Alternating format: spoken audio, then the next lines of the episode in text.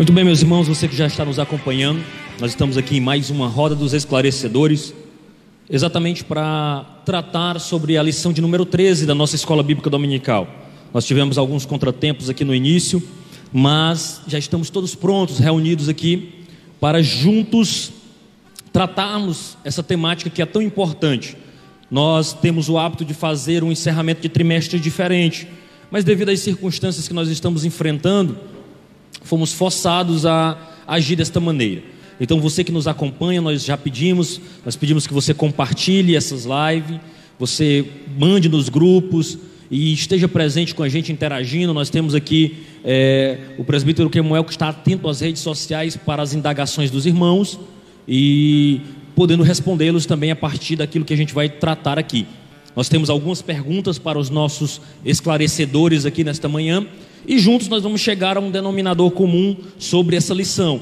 Lembrando a você que nós estamos estudando a revistas da CPAD, são as lições bíblicas da CPAD, e nós estamos estudando nesse trimestre raça humana, queda, ou origem, queda e redenção.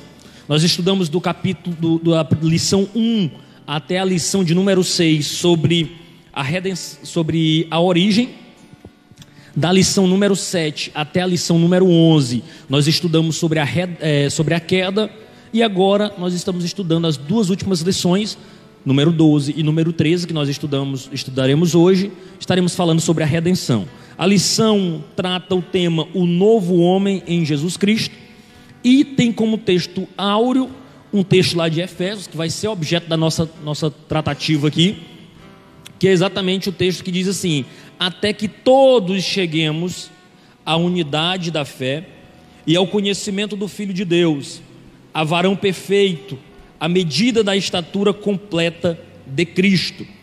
Efésios 4 e 13.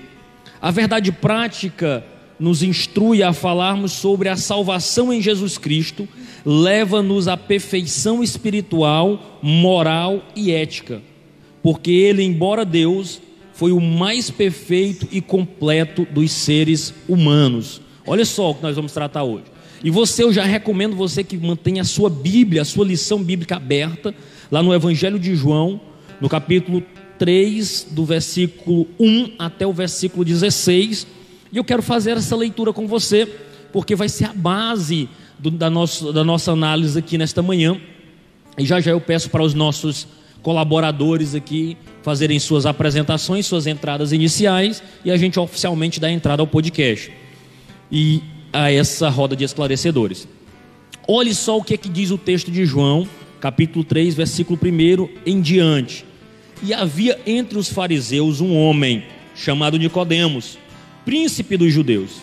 Este foi ter de noite com Jesus e disse-lhe: Rabi, bem sabemos que és mestre vindo de Deus porque ninguém pode fazer estes sinais que tu fazes se Deus não for com ele. Versículo 3: Jesus respondeu e disse: Na verdade, na verdade te digo que aquele que não nascer de novo não pode ver o reino de Deus. Versículo 4: Disse-lhe Nicodemos: Como pode um homem nascer sendo velho?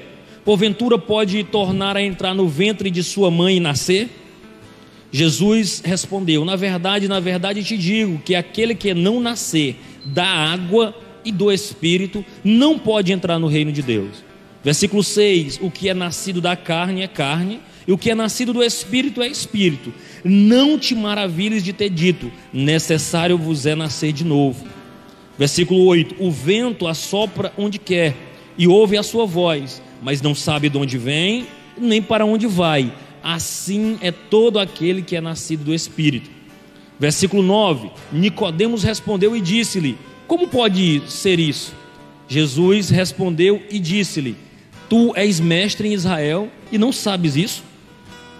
Versículo 11: Na verdade, na verdade te digo que nós que nós dizemos o que sabemos e testificamos o que vimos, e não aceitais o nosso testemunho. Se vos falei de coisas terrestres e não credes, como crereis se vos falar das celestiais? Versículo 13: Ora, ninguém subiu ao céu senão o que do céu, do que, senão o que desceu do céu, o filho do homem que está no céu. E como Moisés levantou a serpente no deserto, assim importa que o filho do homem seja levantado. Versículo 15: Para que todo aquele que nele crer não pereça, mas tenha a vida eterna. Versículo 16: Porque Deus amou o mundo de tal maneira que deu seu filho unigênito, para que todo aquele que nele crer não pereça, mas tenha a vida eterna. Diante desse texto, nós queremos orar. Diante desse texto, nós queremos abençoar a sua vida que vai estar conosco e também todos aqueles da nossa comunidade que porventura estejam enfrentando alguma enfermidade. Nós, nesta hora, como homens de Deus, eu vou até pedir, como bons assembleianos que somos, que nos coloquemos em pé e vamos nos dirigir em oração a Deus, abençoando este momento e também abençoando aqueles nossos irmãos que estão em casa nos assistindo, mas também que estão passando ou padecendo por alguma enfermidade. Nós oramos agora em nome de Jesus. Pai bendito. Pai, a nossa oração nesta manhã é uma oração de gratidão, Pai. É uma oração que o Senhor nos permitiu amanhecer mais um dia com vida. É uma oração, Senhor Deus, que nós nos dirigimos a Ti, ó Pai eterno, que sustenta todas as coisas que tem o controle de todas as coisas. Nesta hora, Pai, a nossa oração é pedindo por esperança, Pai, por expectativa de dias melhores. Que o Senhor, em nome de Jesus, fortaleça a nossa fé em Ti. Que o Senhor venha tirar de nós todo o medo, Senhor Deus. Ah, Pai, venha tirar de nós, Senhor Deus, todo o sentimento de desespero, Pai, mas que nós possamos confiar em Ti e na força do Teu poder. Meu Deus, nesta hora nós te pedimos uma bênção especial sobre a nossa mente. Ilumina-nos nesta manhã, Senhor Deus, para que nós não venhamos falar aquilo que pensamos ou que achamos, mas que nós sejamos bíblicos, fiéis à tua palavra, fiéis ao teu direcionamento. Pai bendito, nós também oramos, Pai, para que o Senhor abra o entendimento do, dos nossos alunos que estão aí, Senhor Deus, assistindo de forma virtual, que eles possam receber este conhecimento e que este conhecimento desça aos seus corações e produza mudança de vida. Meu Deus, nesta hora também, Pai, nós te apresentamos a tua igreja, Pai, o povo, Senhor Deus, que porventura estejam passando por alguma enfermidade. Meu Deus, a tua palavra diz que tu és a cura, e se te aprover, Senhor Deus, se for da tua vontade, cura os nossos irmãos que estão agora padecendo por enfermidade aqueles que estão hospitalizados, aqueles que estão em casa, Senhor Deus, sofrendo com alguma dificuldade, seja ela de origem por vírus, coronavírus, Senhor Deus, que tem assolado essa nação, ou seja por qualquer outro tipo de enfermidade. Senhor Deus, nós cremos que tu és a cura, Pai. E a tua palavra nos ensina, Senhor Deus, a orarmos pedindo, porque a oração da fé, feita em teu nome, ela produz efeito, ela produz cura e ela produz liberdade. E é por isso, Senhor Deus, que nós oramos em nome de Jesus e por isso que nós declaramos e dizemos amém, amém e amém em nome de Jesus. Então, mais uma mais uma roda de esclarecedores. Eu sou Adonias Carvalho e não é possível chegar à plena perfeição aqui nesta terra, tendo em vista que somos pecadores. Paz do Senhor, queridos, eu sou o presbítero Kennedy Maciel e neste texto que temos lido, eu vejo a profundidade e o dinamismo da palavra de Deus, do Evangelho de Jesus para alcançar tanto doutos como não doutos, cultos ou incultos. Amém. Bom dia, meus irmãos, a paz do Senhor, aqui é o José Carvalho e a água benta de Deus só Ele tem. Bom dia, meus irmãos, a paz do Senhor. Sou o diácono Jardres e faço a afirmação: o batismo nas águas não é pré-condição para a salvação da raça humana. Rapaz, esses caras tão estilosos, tudo com frase de efeito. É isso aí, é um podcast, é uma transmissão ao vivo. E nós vamos, irmãos, aqui conduzir esse trabalho aqui naquele esquema de perguntas. O, o presbítero Kemuel tentou escapar aí das suas perguntas, mas ele já falou no início. E eu quero chamar a sua atenção para isso. Quero chamar a sua atenção para o que nós vamos estudar. A lição ela está dividida em três partes, como é uma lição da Escola Bíblica Dominical e ela está dividida entre uma introdução, né? depois cada um dos tópicos, tópico 1 um sobre o novo nascimento do homem, a justificação do homem e a salvação do a santificação do homem. Então é fato que essa lição, irmãos, vai trazer algumas doutrinas que são base para a nossa fé cristã. Hoje nós vamos falar sobre a doutrina da regeneração, vamos falar sobre a doutrina da justificação, vamos falar sobre a doutrina da santificação e por último da doutrina da glorificação. Então são quatro doutrinas que afetam a nossa vida diretamente e que será objeto do nosso estudo esta manhã. E eu fiz algumas perguntas previamente para os nossos queridos cooperadores aqui, os nossos esclarecedores, que eu não sei de nada aqui não, irmãos. Aqui quem sabe é eles. Eu só vou dar algumas pinceladas sobre algumas coisas aqui. E nós vamos fazer essa, essa dinamismo um pouco diferente. Eu não vou me voltar para a ordem da lição. Eu peguei o texto base e fiz várias perguntas, e quando nós respondermos estas perguntas, fatalmente nós chegaremos ao estudo da lição que essa lição propõe, que é o novo homem em Cristo Jesus. O fato é que nós estamos falando sobre alguém que conhece e caminha com Jesus, e quando este alguém conhece e caminha com Jesus, ele chega a essa estatura de varão perfeito? É uma dúvida. Ou não chega aqui nessa terra? É uma dúvida. E nós vamos tentar responder para vocês nesta manhã. Então eu fiz algumas perguntinhas para os nossos irmãos, e eu quero me voltar primeiro para o textual. O apóstolo Paulo, escrevendo à igreja que estava em Éfeso, ele faz o seguinte, a seguinte observação: até capítulo 4, versículo 13 de Efésios, até que todos cheguemos, primeiro, à unidade da fé, ao conhecimento do Filho de Deus, a varão perfeito, à medida da estatura completa de Cristo. E aí eu perguntei e pergunto para os nossos colaboradores: é possível cumprir Efésios 4 e 13 plenamente aqui nessa terra? Um de cada vez para não tumultuar. Tá? Os irmãos estão tudo de Bíblia aberta, folheando revista. É... Estou com medo desse povo. Bem, como a, nossa revista já nos traz de maneira bem clara, é, do ponto de vista humano, isso não é possível. Nós, por nós mesmos, é, pela nossa própria força, pelo nosso próprio entendimento, é impossível que nós cheguemos a essa perfeição, né? E nós entendemos que nós caminhamos em Cristo, quando nós recebemos a Cristo em nossa vida e somos e passamos, começamos a passar então por esse processo, nós então caminhamos para esta perfeição, né?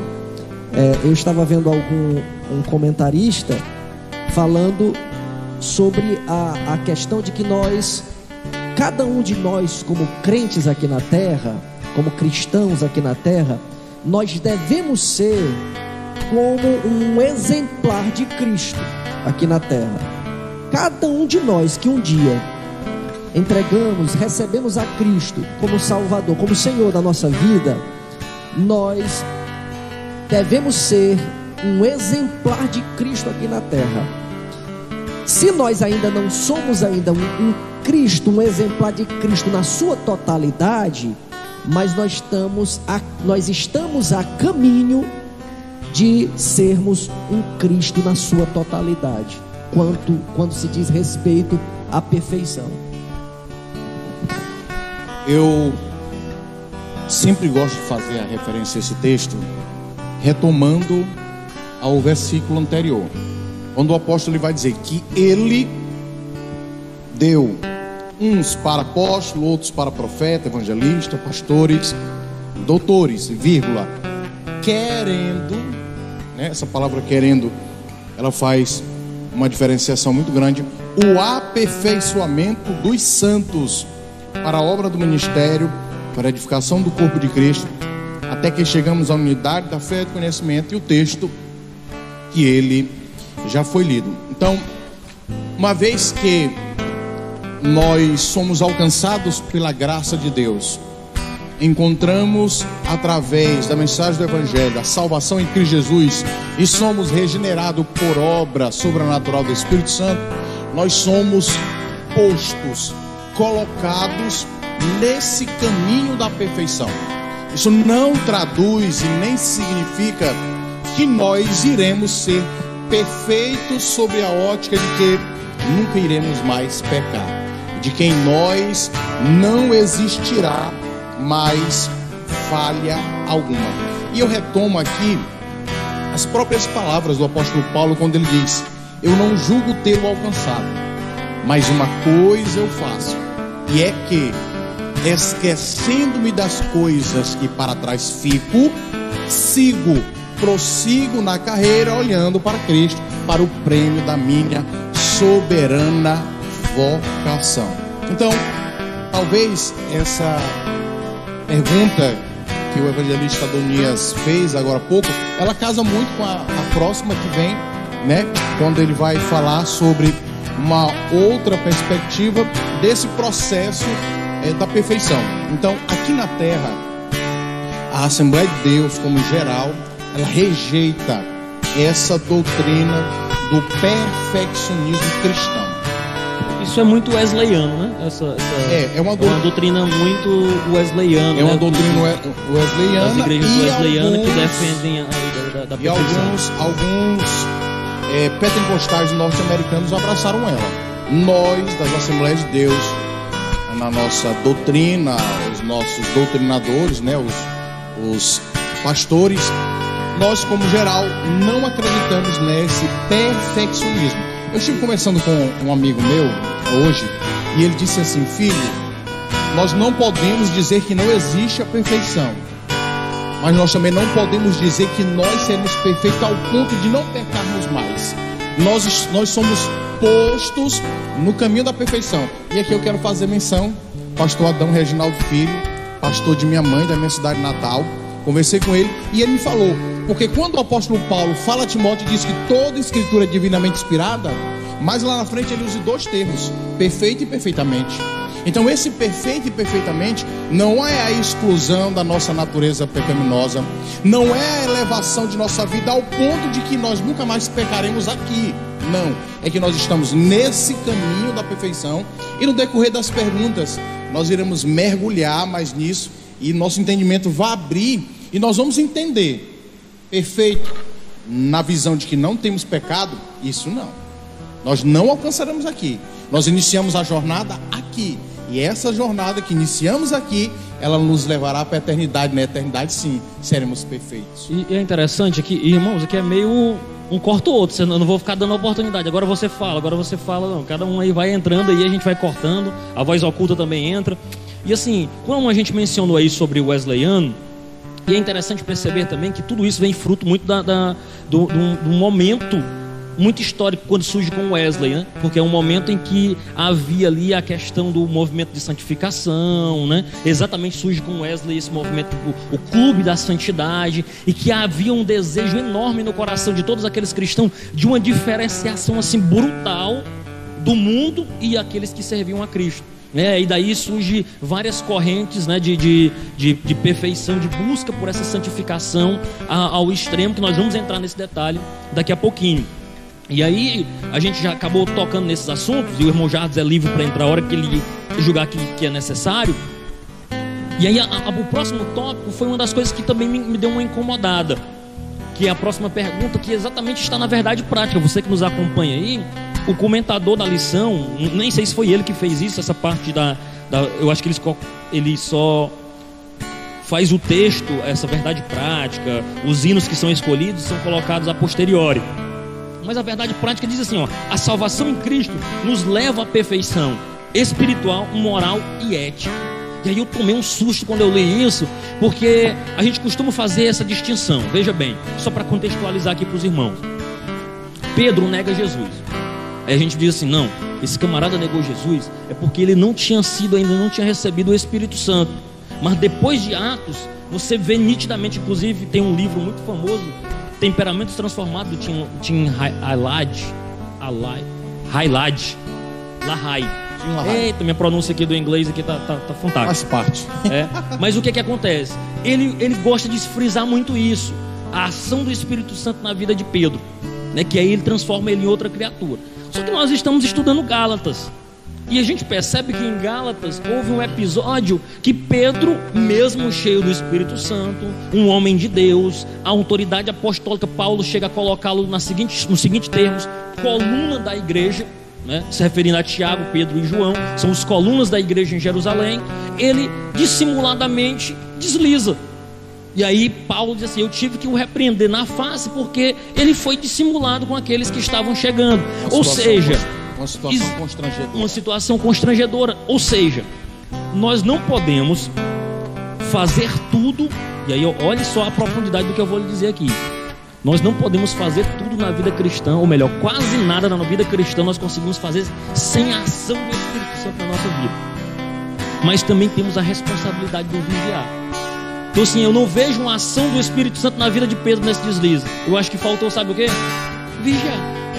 Eu também Controlar posso, seus sentimentos. posso, posso também. Gálatas 2. Gálatas 2, fazendo a Gálatas dois, né? Gálatas 2, a referência. Eu faço também a colocação da célebre frase que o apóstolo Paulo fala: aquilo que eu quero fazer, esse eu faço. Não que eu faço. quero, aquilo não faço. Então assim, eu, eu, eu entendo, eu entendo nessa perspectiva que quando ele diz que a salvação nos leva a essa perfeição nesses três anos, espiritual, moral e ética, porque nós temos hoje essa referência. Quem foi essa perfeição espiritual, moral e ética? O Senhor Jesus.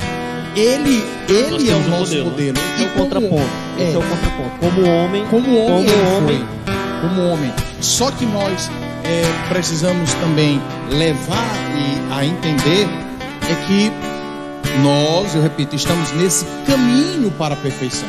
Eu queria que, né, eu estou aqui meio que duvidoso, eu não conheço alguém após Cristo que alcançou isso. Aí alguém pode dizer assim, mas Enoque andou com Deus, Elias foi arrebatado, mas isso não foi por mérito deles, isso foi por graça. Isso aí é a graça de Deus sendo revelada lá é, no Antigo Testamento. Então, assim, nós devemos olhar para esse texto com o óculos, com os olhos do modelo que nós temos.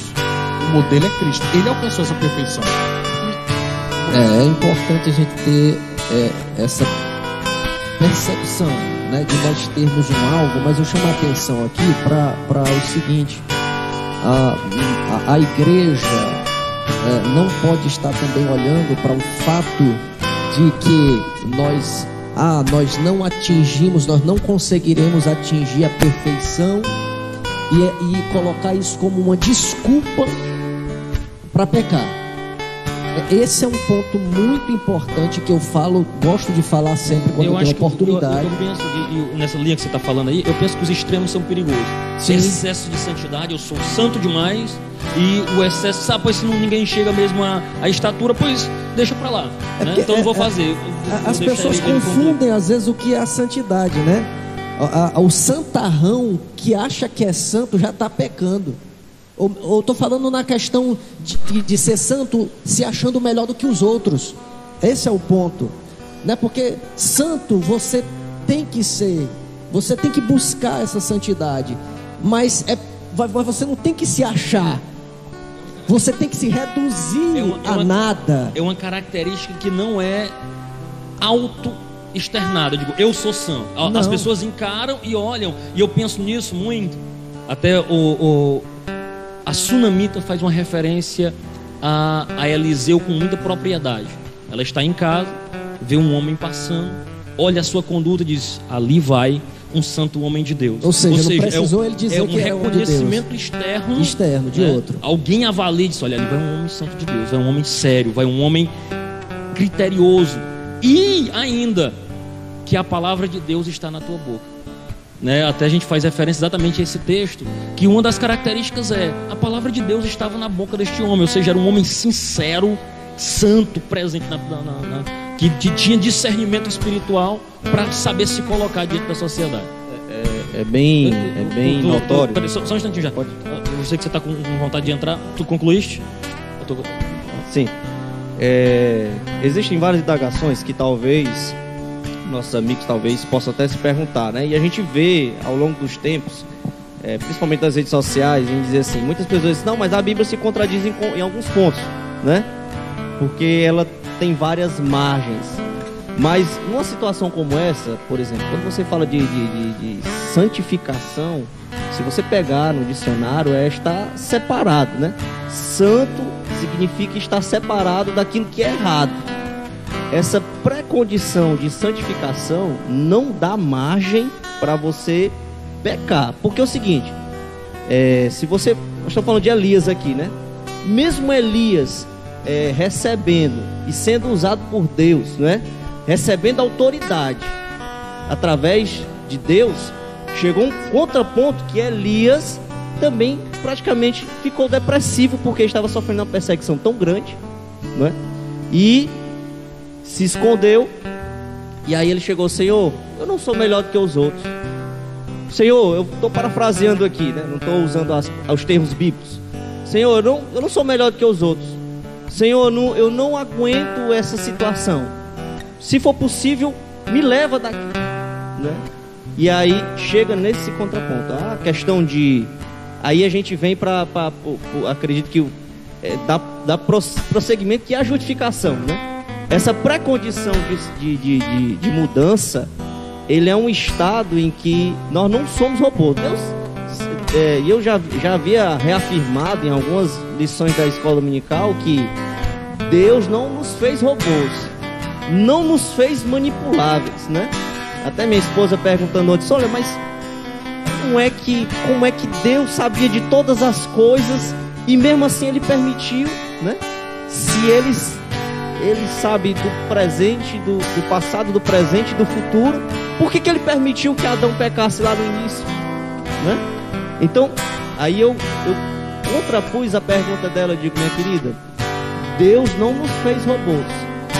Porque se ele talvez não tivesse feito robôs, talvez a doutrina da predestinação viesse à tona numa situação como essa, né? Porque somente aqueles estariam escolhidos para ser salvos, né? Então, Deus ele quer tratar com o coração do homem. Existe essa essa separação em que, a partir do reconhecimento das nossas falhas, né? E aí a gente vem no contraponto de Cristo como homem, né? Reconhecimento como as nossas falhas, nós podemos nos achegar a Deus. Né? Aí é uma, uma situação interessante. Eu trago aqui a nossa memória o que diz Romanos capítulo 5 e, e Romanos capítulo 5 e 20, quando ele diz: E veio, porém, a lei para que a ofensa abundasse mas aonde abundou o pecado, superabundou a graça. No capítulo 6 e no versículo 1, o apóstolo Paulo discorrendo sobre o seu argumento, ele inicia dizendo assim: Que diremos, pois? Permaneceremos no pecado para que a graça seja mais abundante? Ele mesmo responde: De modo. Então, nós estamos aqui frisando de que nós temos o modelo de perfeição que é o Senhor Jesus. E nós estamos nesse caminho e que a obra redentora que ele alcançou lá no Calvário nos leva a trilhar por esse caminho de perfeição. Agora, sempre trazendo a memória de que estamos nesse velho tabernáculo, de que estamos sujeitos às paixões dessa vida, que estamos sujeitos ao pecado e que nós só iremos desfrutar de plena, completa, verdadeira quando nós estivermos com o nosso corpo glorioso. Acho uma coisa bem interessante aqui na, na, na lição, na, na, introdução, quando ele diz assim, é, que essa perfeição, eu, eu, vou excluir aqui uma palavrinha aqui vou ler, ler aqui o que, uh, o que me interessa nesse momento. Essa perfeição, ela é desejável e querida de todo aquele que professa o nome de Deus. Eu acho interessante essa afirmação, porque me coloca como alguém que professa o nome de Deus, que um dia recebi a Cristo como meu Senhor, é uma consequência de quem recebeu a Cristo como Senhor, ele desejar, ele querer a perfeição. Ele deseja. Porque observe que tem. Eu, eu estava até pensando, existe uma, uma igreja, entre aspas, dentro da igreja de Jesus. Que é, é exatamente aqueles que se dizem ser igreja, estão dentro dos templos, no meio da igreja do Senhor. Mas são pessoas que estão com uma motivação errada. A motivação não é mudança de vida, até quer o céu, até diz que quer o céu, até diz que quer a salvação, mas dentro de si não existe um desejo pela perfeição, não existe um desejo pela mudança de vida. E eu, eu, eu, eu vou além, eu em, além, dentro disso que está sendo colocado pelo, pelo irmão Kennedy, eu chamo a atenção o seguinte: eu estava vendo um, um podcast que ele foi um, um, trabalho feito com o pessoal da Glocal, um podcast que eu acompanho bastante.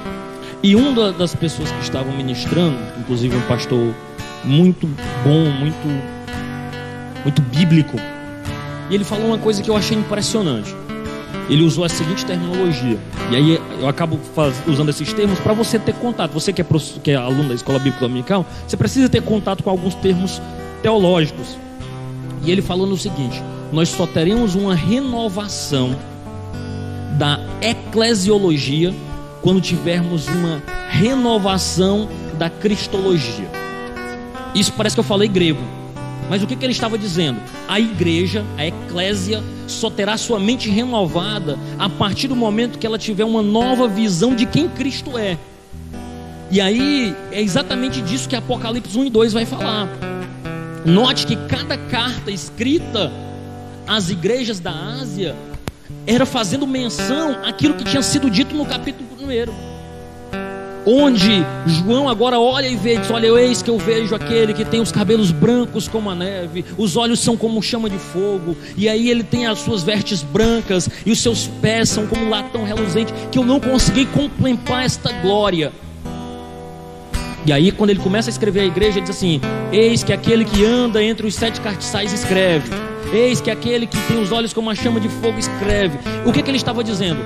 Igreja se renove a partir do entendimento de quem Cristo é. Santidade, mudança de vida, a, a, a busca por este modelo só é possível quando nós entendermos que igreja não é um clube social que não é um, um, um ambiente apenas de, de, de, status social, que você vai para o culto e posta que está no culto e depois está vivendo sua vida de pecado, como muitos costumam fazer. Mas a partir do momento que eu entendo quem Cristo é, e, e ao entender quem Cristo é, eu tenho uma mudança de vida. Ou seja, a santidade ela é requerida quando eu compreendo todo o processo do novo nascimento justificação, santificação e glorificação. Quando eu compreendo esta doutrina, eu entendo, eu posso pecar, mas não pecarei. Por quê? Porque eu tenho um santo modelo, eu tenho um santo Deus, eu tenho um poderoso Deus me acompanhando e me direcionando. E aí entro e, finalizo com isso, dizendo ah, aos irmãos que você pense a respeito dessas verdades, porque olhe só o que é que João escreve uma das coisas mais lindas que eu acho, primeiro de João capítulo 2. Filhinhos, não pequei. Eu tenho até medo mas esse, se pecardes, esse mediador se transformar no super saiyajin, porque ele é normal, sabe disso tudo, e quando ele se transformar. mas, mas, mas veja, me, deixa, me permita finalizar com, essa, com essas. Me, me, me permita finalizar com esse texto. Filhinhos, não pequeis. Ou seja, qual é a ordem? Não peque. Aí você diz, mas é impossível, João. E aí ele disse: Eu sei, mas se pecar, saiba, você tem um advogado justo. Então, qual é a ordem? É não pecar, é não viver uma vida distante, por quê? Buscando a plenitude. É aquilo que Paulo vai dizer o seguinte: Eu vou pecar, como o irmão José acabou de, de colocar. Ora, se abundou a graça, onde abundou o pecado, superabundou a graça, eu vou pecar para ter mais graça? Não, de modo nenhum. Eu vou viver uma vida digna do Senhor, porque Ele me tirou das trevas para a sua maravilhosa luz. Meus amados. E aí a gente entra como, como voz oculta aqui, eu estou acompanhando aqui as redes as sociais. perguntas aí estão fervendo, irmão Kemuel. Muitas, muitas pessoas acompanhando aqui a live. É, e a irmã Tamires faz uma pergunta aos nossos comentaristas, os nossos irmãos que estão esclarecendo alguns pontos da Escola Bíblica Dominical, dessa lição. E ela Muito faz bem. aí a pergunta: quando conhecemos, aceitamos a Jesus, no entanto, falhamos e pecamos, tem consequências? Quando nós falhamos e pecamos, Bem que eu tenho esclarecedores temos aqui. pra- consequências? Então ela quer saber a opinião cristã, dos né? irmãos a respeito dessa pergunta. É com toda, com toda certeza, a consequência, a conta, a fatura do cartão de crédito, ela, ela chega, né? Não importa se você é, está no mundo é, vivendo no pecado, na condição de alguém que ainda não recebeu a Jesus como seu Senhor, como também na condição de quando você a diferença é que você é justificado, você é perdoado, você é regenerado, né? É, mais consequência, aí nós vamos para uma outra parte que não está em questão aqui agora, que é você, por exemplo, colher o que planta, né? É, é algo que pode ser utilizado aqui para que você venha entender. E aí, presbítero, eu faço referência ao que a Bíblia diz. Não vos enganeis, Deus não se deixa escarnecer. Aquilo que o homem planta, ele colhe. Exatamente. Se na carne a perdição, corrupção, se no espírito a vida eterna. Todas as nossas ações, elas eh, vão imputar em nós uma consequência, seja para o novo nascido ou não. Eu acho de, de suma importância essa pergunta que a irmã Tamires fez, muito importante. Por quê? Porque a- a- às vezes a pessoa pensa o seguinte: não, eu vou pecar, porque eu sei que eu tenho o perdão de Deus. Né? Eu- eu- Deus é, é amor, Ele vai me perdoar sim, querido. Se você de fato tiver arrependido, né? De fato, de verdade, você vai ser perdoado, E é querido. bom- Mas pense É bom que mencionar. pense que você vai vai colher. E eu vejo muita é, gente é bom hoje. mencionar o que o irmão Tomás e o irmão Ma, Mailon Veras estão colocando, é que é, diante de toda essa conjectura, o irmão Tomás ele vai dizer, sim, existe, são variadas. É isso mesmo. Existem variadas consequências Podem, comete podem pecado. ser maiores e podem ou ser menores. É, e uma afirmação que o, o Mailon Veras coloca, eu quero fazer menção, é que Nossa. para um. Hã? Um acidente. um novo nascimento para o novo cristão, quem nasceu de Cristo, de Deus, o pecado ele é um acidente, não é prática. Existe uma diferença muito grande de o pecado aparecer em minha vida como um acidente e ele aparecer em minha vida como prática. O que é acidente? Aconteceu, meu Deus, perdoa-me. O que é prática? O camarada que é entregue para pornografia, vai lá pro banheiro, liga o celular, vê mesmo de porcaria, e aí depois ajoelha e pede perdão. Peca, Esse- pede perdão. Isso é sem vergonha espiritual. É, é. É, e tem- e- não, e outra coisa. é- Espiritual não, carnal mesmo. tem nada a ver com espiritualidade não. carnal, O Espírito de Ah, Deus é está é- longe dessa situação é, aí. é- é do espírito do homem mesmo. O- o- o- o- muito bem colocada essa, essa questão do irmão Milo aqui, mas eu ainda queria ainda fazer mais, puxar mais um pouquinho. Puxar mais um pouquinho. Porque existe o acidente provocado pelos outros e o acidente que você provoca. Ainda tem mais essa Mas questão. aí eu já levanto Pela sua imprudência. Isso. Pela aí eu sua levanto o imprudência, contraponto. você ainda pode provocar um Se acidente. você se colocar, aí você aonde você tem que resistir ao diabo e ele fugirá de vós, né? Esse é o é o ponto. Deixa, deixa eu correr aqui um pouquinho. Eu sei que, que nos dois tom pobre aqui ainda foi, foi distante, mas a gente acabou navegando já para algumas coisas. Mas eu vou tentar seguir aqui e aí eu vou falar o seguinte. Quando Nicodemos, eu não vou nem mais recorrer ao texto, mas o texto de João, quando Nicodemos vai à noite, aí vai ter várias teorias, estudiosos dizendo que é porque ele era mestre, ele era príncipe, ele tinha vergonha. Eu não vou entrar nesse detalhe. Não me venham com esses detalhes, vamos para o mais prático. Mas o que me chamou a atenção aqui foi o seguinte: Nicodemos olhou Jesus e reconheceu que ele era um homem de Deus pelos sinais. O que caracteriza um homem de Deus? Caráter e sinais. E ainda vou mais ser mais enfático. Por que, que a gente gosta dos sinais? Quando o camarada prega que o milagre acontece. Quando ele ora que a cura vem. diz, "Rapaz, Ali é homem de Deus. Por que, que a gente usa essa- essas terminologias?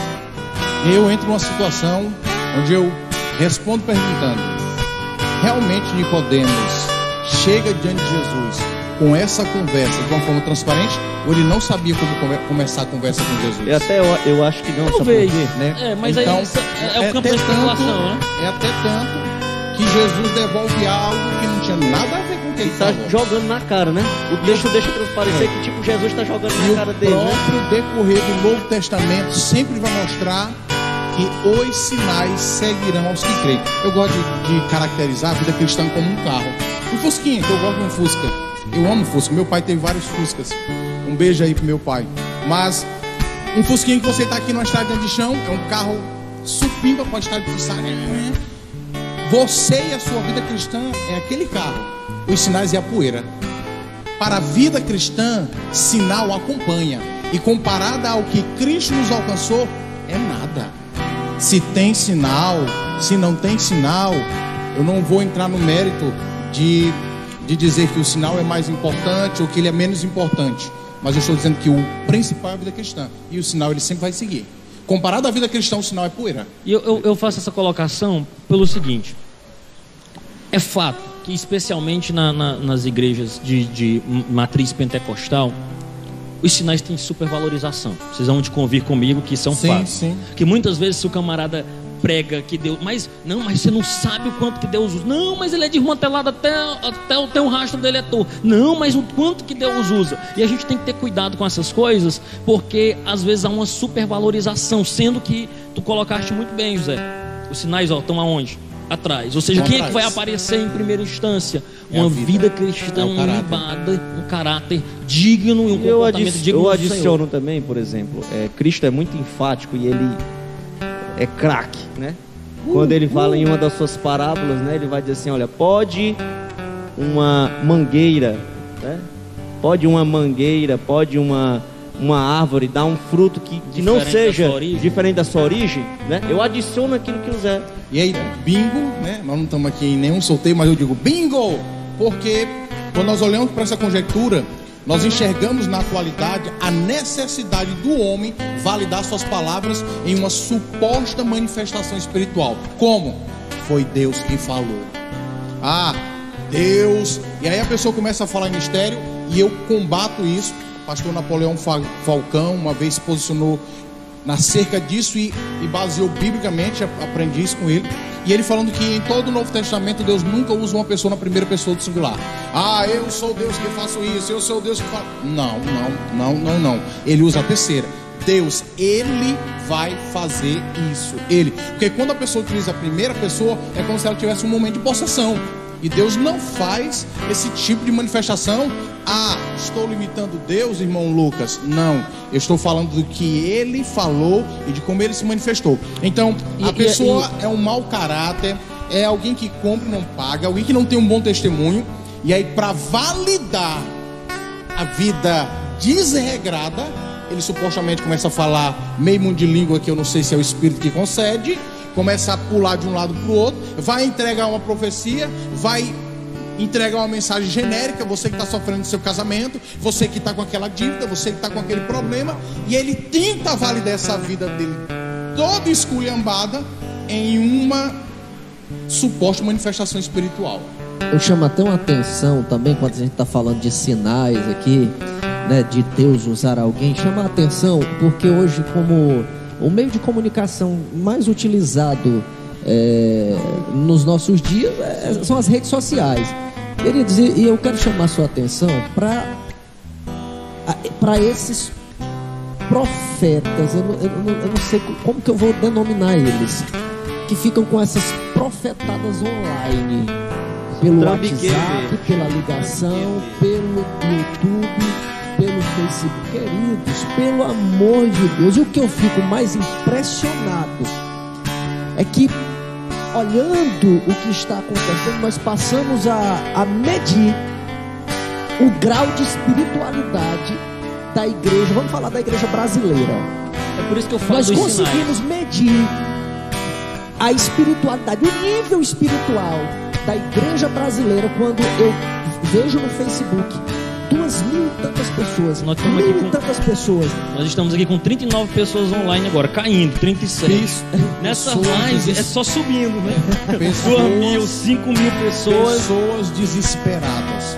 Pessoas que não querem trilhar o caminho da perfeição Verdade. até Deus. Não, é- e, e- e- e os, e- e os, ah, os falsos profetas, os falsos profetas se valem ignorância do povo. Compartilhe, eu quero que você compartilhe agora. Compartilhe com 10. Olha, eu vou revelar agora. Que é E aí, isso? quando é depois, querido? Misericórdia. Ele vai no privado e pede a sua famosa oferta. Eu quero eh, mandar um abraço para o pastor Raul, meu amigo. Sim, sim, eu ia, eu ia passar a pergunta dele agora. É, Raul, pastor, nosso amigo aí. Pastor Nando, da congregacional, lá em Cocal. Sim, E quero- reverendo. quero o só dizer bispo, o Raul. bispo de Cocal tá, tá online com a gente aqui. Pastor Raul, Deus usa um jumento. Eu talvez não tenha o mesmo valor que um jumento e às vezes Deus me usa. Mas nós precisamos ter na mente que o que nos levará à eternidade não é o poder de manifestação. Muitas pessoas correm atrás de um testemunho, entre aspas, eficaz e poderoso para dizer. Eu, eu, eu tenho que mencionar isso. A vida cristã, a vida cristã, o evangelho é simples. Nós é que complicamos. Eu lembro uma vez, quando trabalhávamos dirigindo um trabalho do Senhor, e uma irmã chegou para mim, já com dois anos de crente, já tinha experimentado algumas experiências, e com Deus, e em oração, e ela chegou para mim e disse assim: Irmão, Deus não fala comigo. Deus já falou com as irmãs de oração tudinho. A irmã disse que estava lavando louça, Deus falou com Essa ela. com certeza não lê a A, Bíblia. a irmã, não, lê, ela lia a Bíblia, só que uma irmã, O entendimento é, dela uma irmã de, de nova, como Deus fala diferente. uma irmã nova na fé, que pela expressão das outras, ela estava agora entendendo que Deus iria falar audivelmente, ou seja, os, os membros do ouvido iam vibrar e ela ouvia aquela voz. E eu digo, oi irmã, não, não, não, espere um pouco, Deus certamente vai falar com você. Eu não tive resposta no momento para dar para ela e passamos por aquilo. Eu saí um dia à tarde, peguei a moto de um amigo meu, uma bisa, não tinha moto naquela época, e fui levar ceia para uma irmã já de seus quase 90 anos. Cheguei na casa da irmã, sentei com ela, a gente distribuía ceia, conversei, distribuí a ceia e peguei a motinha, aí veio na minha mente. Agora imagina, crente, BR Obró, Piripiri, Piauí. Você duas e meia da tarde, subir em cima uma moto, no meio do sol quente, sabe o que veio na minha memória? Rapaz, eu vou lá na casa da irmã fulano de tal. Quem sabe lá não tem um suco? Montei na popzinha, andei a partir de desci. Quando eu cheguei na casa da irmã, eu sou meio que espalhado assim, eu gritei logo: Irmã Fulana, a paz do Senhor! Ela, ô irmã Zé, entra. Quando eu botei o pé para dentro da casa dela, eu escutei o liquidificador, ó. Aí eu entrei ela disse: aceita suco de maracujá? Tá bem geladinho. Fiz agora. Ô irmã, eu aceito. Com certeza eu aceito. Sentei na varandinha do quintal da casa dela. E ela disse: Irmão Zé, vinha ver bem uma coisa. Aí levantei. A máquina dela estava com um pano debaixo da agulha. Ela disse: Irmã, eu estava aqui sentada, costurando. Aí deu um negócio assim na minha mente. Eu disse: Meu Deus, eu vou já levantar e fazer um suco. Vai que o irmão José vinha aqui em casa. Quando ela disse isso, eu disse: Irmã, Deus Tava falou em cima com da, você. eu tava em cima da moto Deus falou com você. Meus queridos, o Evangelho é tão simples, tão gostoso de viver, mas nós às vezes complicamos. Deus quer falar é contigo, cristão. Deus quer falar com você. Já tem livre acesso entre você e o Pai. O véu que nos separava foi rasgado com a morte do Cordeiro. A Bíblia diz que quando Jesus morre na cruz, o véu do templo se rasgou de alto a baixo. Nós temos já, não preciso de profeta de live, não. Nós já temos aquele que intercede por nós, conforme Hebreus capítulo 4, que como nós padeceu, sofreu, o nosso sumo sacerdote. Agora, pois, cheguemos com confiança ao trono da graça, a fim de receber socorro e misericórdia em De- tempo deixa eu, oportuno. A- a não sei se os irmãos ainda têm mais alguma coisa, eu queria passar para o próximo ponto. E a, É verdade, a é ovelha verdade. conhece a voz do, do seu pastor.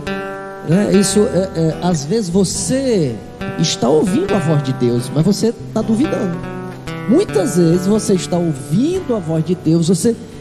E, e como é que eu sei que é a voz de Deus? Primeiro eu tenho que fazer um. um- um- uma, um- não sei se, se a palavra seria essa, um pré-julgamento, trazendo à luz as, as escrituras. As escrituras, para que eu não, não venha achar que tudo é a voz de Deus falando comigo. Né? A- a- só para finalizar aqui também, Madonisa, a, um, um ouvinte aqui comentou aqui, e é importante também a gente estar falando, tá falando dos dois lados, porque nós falamos aqui contra as profetadas, mas nós não podemos deixar de dizer que a profecia existe, que Deus continua falando, que Deus continua usando, que Deus continua fazendo milagres, maravilhas se revelando. Deus continua.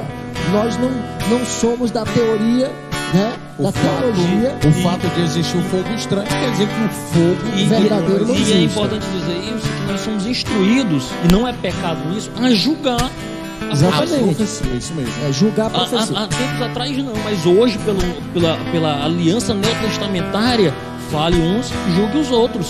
Se estão de acordo com aquilo que a Escritura diz, porque por mais que nós tenhamos é, é, o, o, agir de Deus, e às vezes as pessoas costumam argumentar dizendo o seguinte: nós não podemos limitar Deus, de fato, mas o Deus, o Deus que nos comprou, que nos criou, que nos regenerou, ele está sujeito à sua própria palavra. Sim.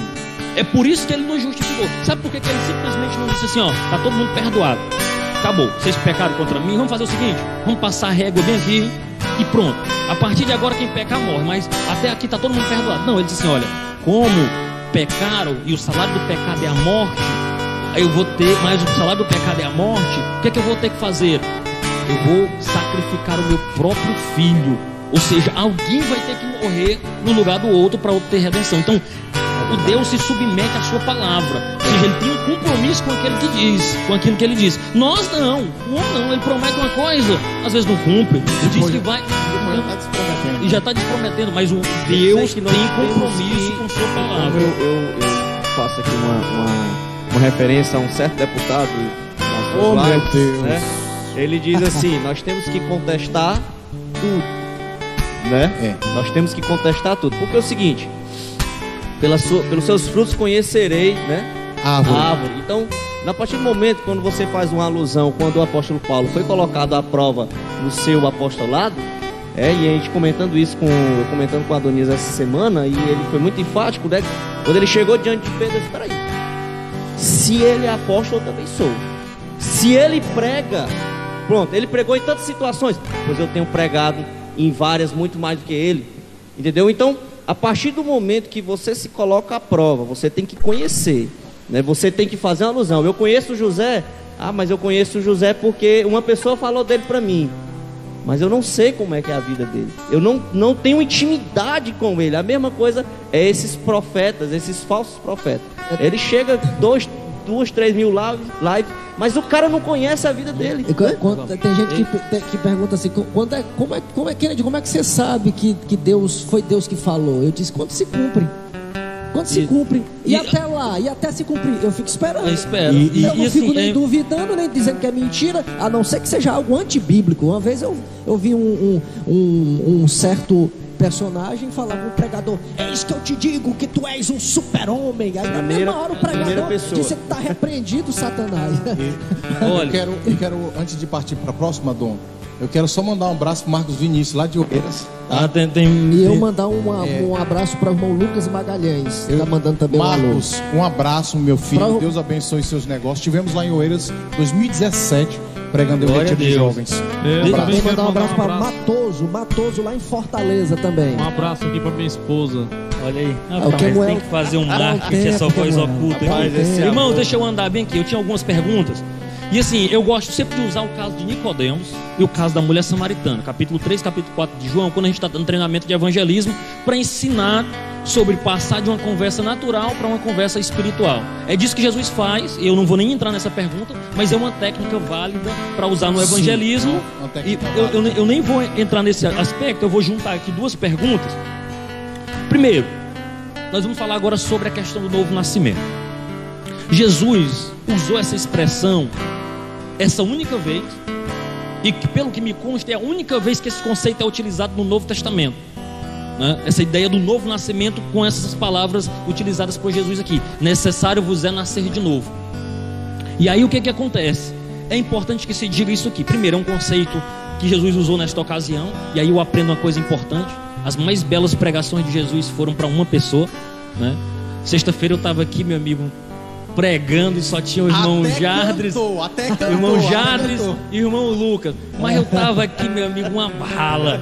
E assim, isso, isso, isso só, chego. Isso só vem, viu? só vem ratificar aquilo que a gente disse que Deus continua operando milagres. Né? É verdade. É, exatamente. Ele tá, cantou três hinos. Ele tá falando referência aos hinos. E eu nem cantei o meu preferido. Mas deixa eu juntar aqui, os irmãos gostam, né? Ratificação. É, nascer da água e do Espírito significa ser batizado nas águas e ser batizados com o Espírito ou no Espírito Santo. Nós entramos agora no tema da lição que a gente vai ter que até, pelo menos eu, eu tenho uma certa discordância do comentador, e eu sei que isso não é absoluto do pensamento dele. Em outra ocasião ele já se manifestou contrário a isso. Eu penso que escapou aqui.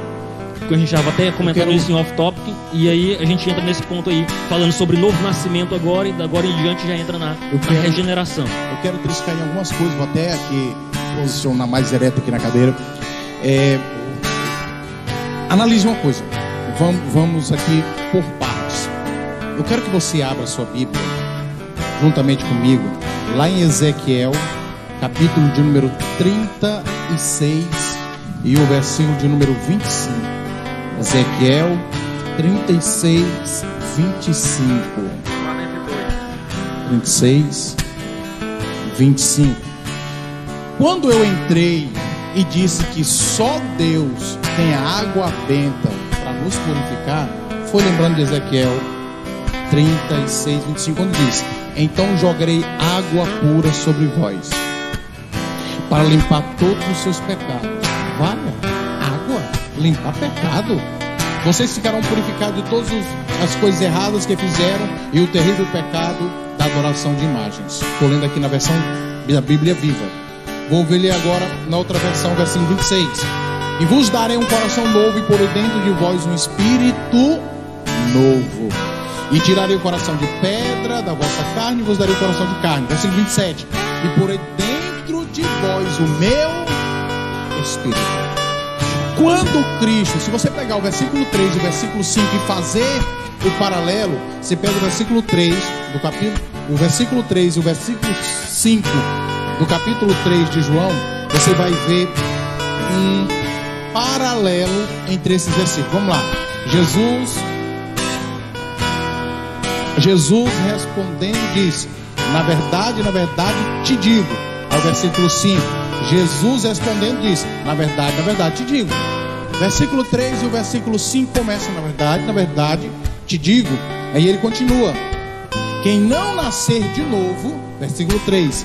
Aí no versículo 5 ele diz: Quem não nascer da água e do espírito é paralelo. Nascer de novo é paralelo ao nascer da água e do espírito. Aqui, nascer da água não é um nascimento físico, como algumas correntes defendem. Ah, é quando a- o líquido amniótico sai. Não, não. Nascer da água não é a expressão para esse nascimento físico e o nascer do espírito não é essa expressão para o nascimento espiritual. Nascer da água e do espírito está em paralelo com o nascer de São novo como se fossem sinônimos. sinônimos, paralelos. sinônimos. Então, nascer de novo é paralelo ao nascer da água e do Espírito. Aí ele continua no versículo 3. Falar do reino do céu e do reino de Deus, É. né, que são sinônimos também. Não pode ver o reino de Deus. Aí no versículo 5, não pode entrar, ver o reino, entrar no reino. Então, o versículo 3 e o versículo 5, eles são paralelos. Então, quando Cristo chega para Nicodemos e diz assim: Você é mestre e não sabe isso, porque na perspectiva da posição de Nicodemos, ele tinha toda a lei, todos os profetas, o Pentateuco, tudo, a lei e os profetas aqui. E ele não sabia dessa profecia do livro do profeta Ezequiel.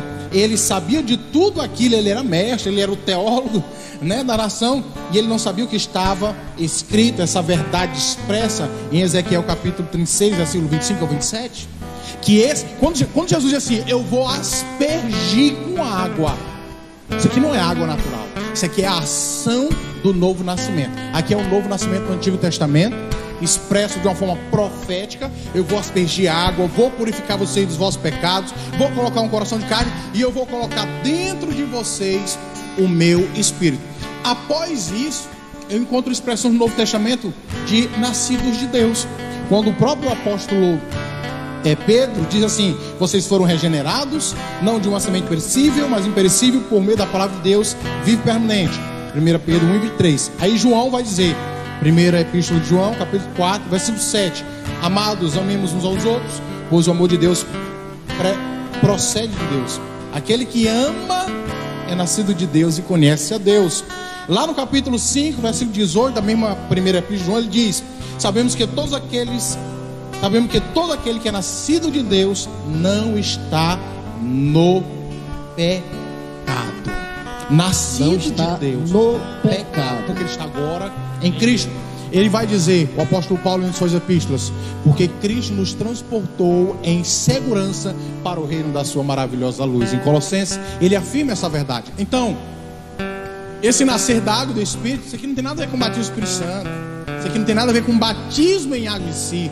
O batismo em águas, ele não é por si só. Eu quero dizer bem claro isso porque a partir do momento que eu digo, ah, o batismo em água não tem valia nenhuma para a salvação, é a não, mesma identificação. A mesma coisa que eu digo, ah, a ceia do Senhor também não vale nada. Aí atacar eles, as ordenanças é complicado. Pronto. Eles por si só não salvam, mas fazem parte do pacote do novo nascido. O novo nascido, ele precisa ter. Deve observar essa, isso. Isso. Deve ele deve observar. Não, eu preciso fazer uma confissão pública. Eu preciso me identificar com o sacrifício de Cristo. Porque foram ordenanças. Até porque o batismo em águas é exatamente isso, é um ato público de fé, né? No qual, de modo simbólico, sepultamos a vida antiga e ressuscitamos com Cristo para uma nova vida. Eu, eu, Nós temos aqui uma, uma a, pergunta aqui do. A gente ministrando aqui o curso de, de, de batismo, a gente falando, eu acho que eu, eu falei sobre batismo, e dizendo o seguinte: que eu encaro o batismo como uma dramatização da morte. Ou seja, você está sinalizando publicamente isso aqui morre um velho homem. Ou seja, eu estou me identificando com a morte Cristo para nascer uma nova criatura. Não é aquele ato que lhe capacita para a salvação em si, só o ato, mas é, um, é uma confirmação de que há no meu coração arrependimento e que eu estou me comprometendo com Cristo e com sua igreja. Estou disposto. Estou disposto a. a, a eu trago a aqui a memória da origem da teologia da educação cristã. Por que, que surgiu a, a origem da teologia da educação cristã? O Império Romano agora pega o cristianismo, então todos que conhecem, é, todos, nós, todos nós conhecemos a história, então o declínio do Império Romano foi invasão dos bárbaros, crescimento do cristianismo. O Império Romano pega o cristianismo e diz: não, vamos, vamos ver se a gente consegue apaziguar, vamos transformar em religião oficial. Quando eles transformam em religião oficial, qual era a prática do Antigo Testamento? Alguém já fazia no Novo Testamento, alguém já fazia a confissão de fé, logo era batizado em águas. Quando o cristianismo é reconhecido como religião oficial, Muitas pessoas estavam descendo as águas do batismo sem verdadeiramente ter nascido de novo, sem ter nascido do alto. É porque é simples. Quando uma religião se torna a religião oficial do Estado, ser, ter status é ser daquela religião. Meu ou seja, é... houve uma conversão em massa. Ou melhor, Deixa não houve colocar... uma conversão, houve uma adesão em massa. Deixa eu colocar aqui só, a, só... a participação dos nossos internautas para a gente é, dinamizar um é, pouco. É quente, é quente. Dinamizar um pouco e aí a gente. É, talvez seja o que vocês vão falar agora para frente, né? Vamos lá, o, o irmão é pastor, Raul? É, Matos, Raul. É, faz as seguintes, algumas perguntas, né? Quando nós nascemos de novo, né? Quando é que nós nascemos? A partir de que momento? Esse nascimento é imediato? Deu tempo para o ladrão da cruz ser nascido? E aí o irmão Orleans, lá de Santa Luzia, também faz uma participação. Abraço, Orleans. Ele nos pergunta: existe diferença entre o batismo de João e o batismo cristão? É, é interessante, eu até agradeço é, essa pergunta do irmão, eu, do pastor Raul Matos. Eu quero só concluir aqui para que os irmãos entendam a, a importância que foi desse surgimento. Surge aí o primeiro catecismo da história da igreja cristã que é o credo apostólico, que é o credo em Deus Pai, que é a doutrina. Então, eles faziam esse catecismo. Ah, é cristão? Então vem aqui para o catecismo. Eles passavam por esse catecismo agora, somente depois é que eles iam para as águas do batismo. Então, assim, quando a gente olha para a ordenança, eu repito, o batismo, assim como a ceia, eles fazem parte do pacote da execução da vida cristã aqui na terra, mas eles em si não salvam ninguém. Porque se fosse bom, eu ia pegar todo mundo, e já entrando na pergunta do irmão, do irmão Orleans lá de Santa Luzia, eu ia pegar todo mundo e assim, vem aqui, deixa eu batizar todo mundo para salvar todo mundo. Que João batizava para arrependimento de pecados. E o batismo que agora executamos em Cristo é um batismo para confirmar, exemplificar e externar publicamente que eu me arrependi. Que eu agora sou nova criatura. Se o batismo fosse uma pré-condição, batismo nas águas, né? É, aquele ladrão da cruz, ele não tinha ganhado a condição de, da vida eterna Eu- eu- junto com Cristo, né? Isso. Então, E o- o Raul colocou uma pergunta extremamente boa e nós iríamos entrar nela mais pra frente, mas a gente aproveita e já corre aqui, porque o nosso tempo também já se foi. Eu vou acabar saltando aqui algumas perguntas. Mas, mas eu quero saber dos irmãos e a gente tenta, tenta caminhar por aqui. É, em aspectos práticos, vamos falar agora das quatro doutrinas que nos acompanham aqui, pra gente, e aí a gente acaba voltando uma ou outra se for necessário mais adiante regeneração, justificação, santificação e glorificação. Como isso afeta a nossa vida? Isso casa com a pergunta do Raul e casa com aquilo que a gente já estava conversando aqui. Em que momento nós somos regenerados? Como é que funciona a justificação, a santificação e a, e a Eu glorificação? vou ser bem simplista. Isso só afeta tudo. Afeta Isso afeta tudo, tudo, tudo. Não existe vida cristã sem regeneração, justificação, santificação e glorificação. Regeneração é, é o novo nascimento. É o novo nascimento. É o novo nascimento. E aí eu não. Ah, Pastor Raul, é, meu amigo, vou até tirar uma. Eu não sei lhe dizer a maternidade, assim, né? O local, se tem espaço geográfico, a hora, o minuto.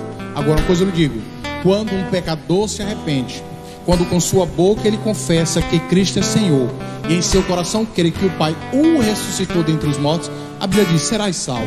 Ele começa o processo. Ele, naquele momento em que ele aceita Jesus como Senhor da vida e Salvador da alma, É, olha, é, é- a diferenciação clássica da Assembleia de Deus.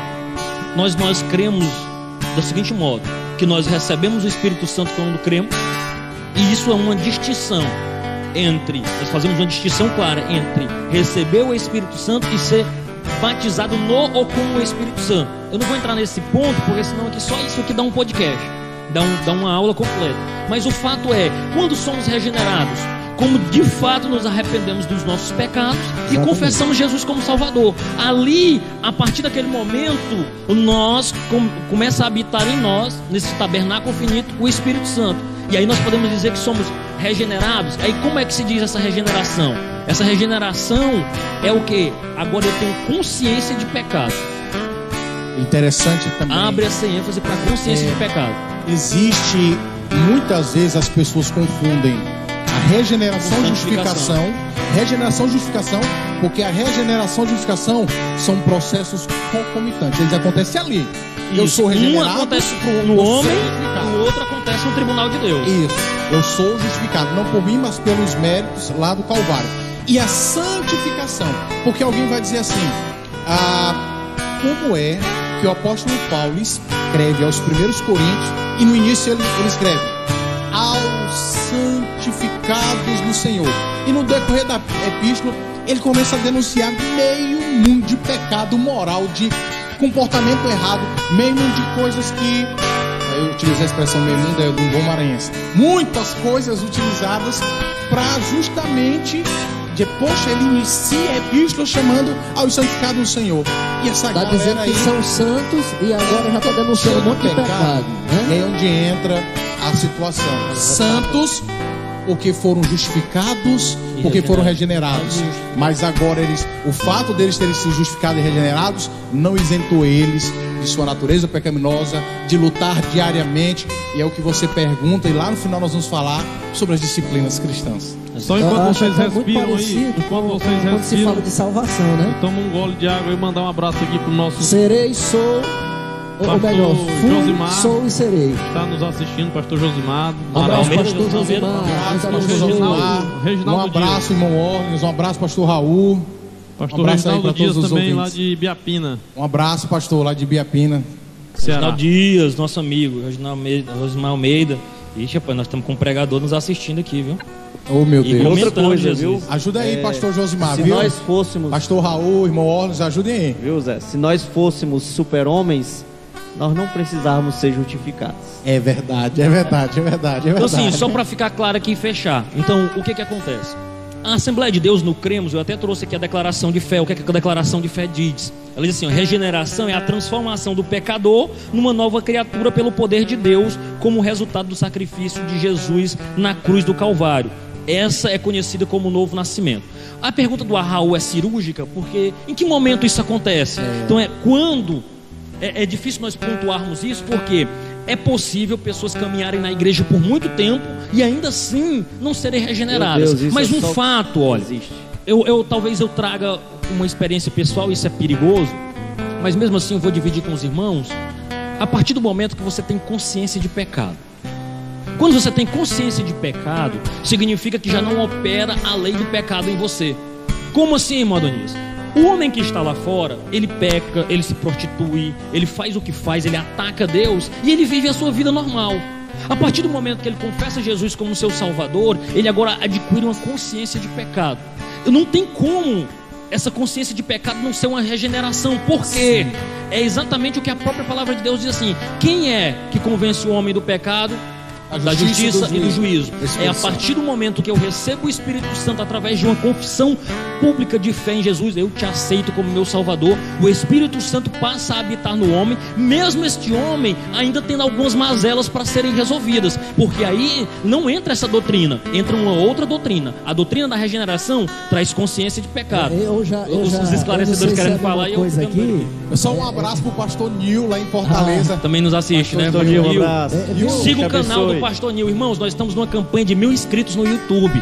Siga o canal do Pastor Nil, Isso. um homem de Deus. Siga o canal da IEC Piripiri do Pastor Rotenildo. Eles estão também nessa luta por mil inscritos. Siga o canal do Pastor Ricardo da IEC Teresina. Também estão buscando mil inscritos. São parceiros nossos. São homens de Deus que querem pregar a palavra do Senhor através do Pastor YouTube. Reginaldo um Dias. também pro Lucas, lá de Brasília, ó, de Brasília. De novo, tá Lucas. aqui, tá aqui. Pastor Reginaldo canal Dias em. Biapina. O nosso canal da AD Piripiri, siga isso, lá. Mil inscritos é a meta. Pastor Reginaldo, um abraço. Viu? Prepara a galinha caipira, pastor Reginaldo. Quando o corona passar, eu vou chegar aí. Vai ser de corona não, mas vou chegar aí. Muito bem. Então nós, nós estamos aí pontuando. Irmão, quem Então, ia a- falar? a- não, a- só co- co- complementando ainda, continuando aqui com a, com a pergunta do pastor Raul, né, que eu sei que, eu acredito que ele sabe dessa resposta, ele está levando o, o, o telespectador, Está nos, tá nos ajudando aqui. está nos né? ajudando com as suas perguntas, né? Claro, esse nascimento ele é imediato, né? Nós já falamos aqui, comentamos um, pro- um pouco sobre é, quando isso acontece, exatamente quando, né? Quando há uma, um arrependimento, né?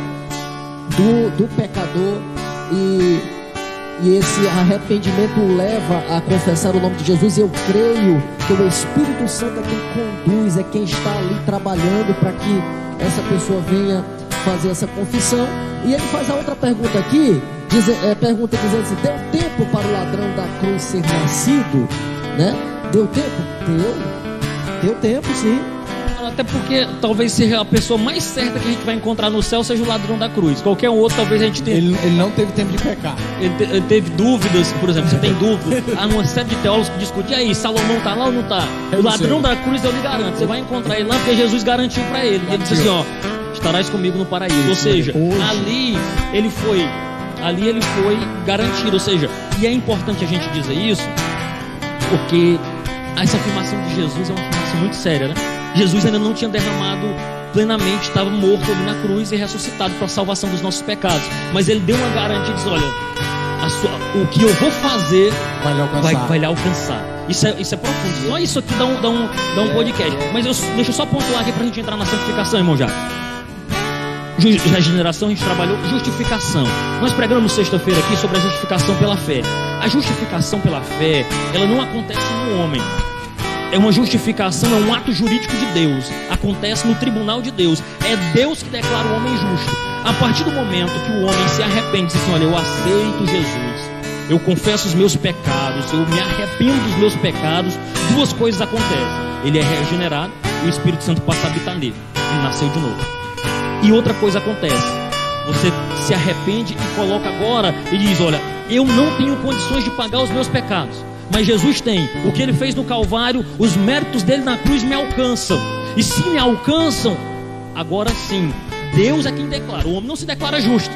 É Deus que olha assim: Olha, como você depositou a sua fé no que meu filho fez, eu te declaro justo. E pela fé, nós cremos que somos justificados. Ponto. A partir daí começa, a- começa o processo da santificação. Como? Nós somos posicionados, como Paulo fala aos Coríntios, dizendo assim, aos santos, embora pecadores, são posicionados numa separação do mundo. E começa a, a- a Os santificação. santificados no Senhor. Isso. E começa a- o processo da santificação. E aí eu quero que vocês me expliquem isso, porque eu não sei não. Como é que funciona o processo da santificação? Deixa só eu fazer, enquanto vocês se atualizam aí, quero Aham. fazer só uma, um, um- comentário a respeito do ladrão da cruz. Interessante que ele não disse explicitamente, Senhor, eu te aceito como meu único e suficiente Salvador. Né? Ele, pela expressão que ele utilizou naquele momento, Deus, conhe- eh, Jesus que conhece todas as coisas, ele viu o arrependimento na, na, naquela fala do ladrão e ele alcançou a misericórdia do Senhor, alcançou a salvação.